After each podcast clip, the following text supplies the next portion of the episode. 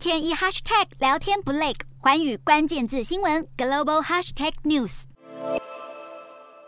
新冠疫情期间，半导体市场订单激增，销售额和股价一再创新高。全球争相寻找足够的晶片供应，但这样的融进恐怕就要走到尽头。随着俄乌战争持续，加上各国央行升息抑制经济活动，个人电脑等科技需求下滑，库存增加，需求萎缩。美光科技、辉达、英特尔等主要晶片制造商都警告，近来出口订单疲软，半导体产业面临不景气，主要是疫情融景期间过度投资产能，形成如今库存修正的情况。一般而言，库存修正引发的低迷市况。不会持续太久，但全球经济同时放缓，这波衰退恐怕无法太快反弹。分析师预期，半导体产业的跌幅将是十年来甚至二十年来最严重，而且每一种晶片类别都有可能受到影响。尽管前景黯淡，美国、欧洲、中国、日本等各国政府都还是广泛推动补贴建造新工厂和设备。分析师认为，长远来看，晶片制造商还是看好需求，预估到二零三零年产业的总营收将达到一兆美元。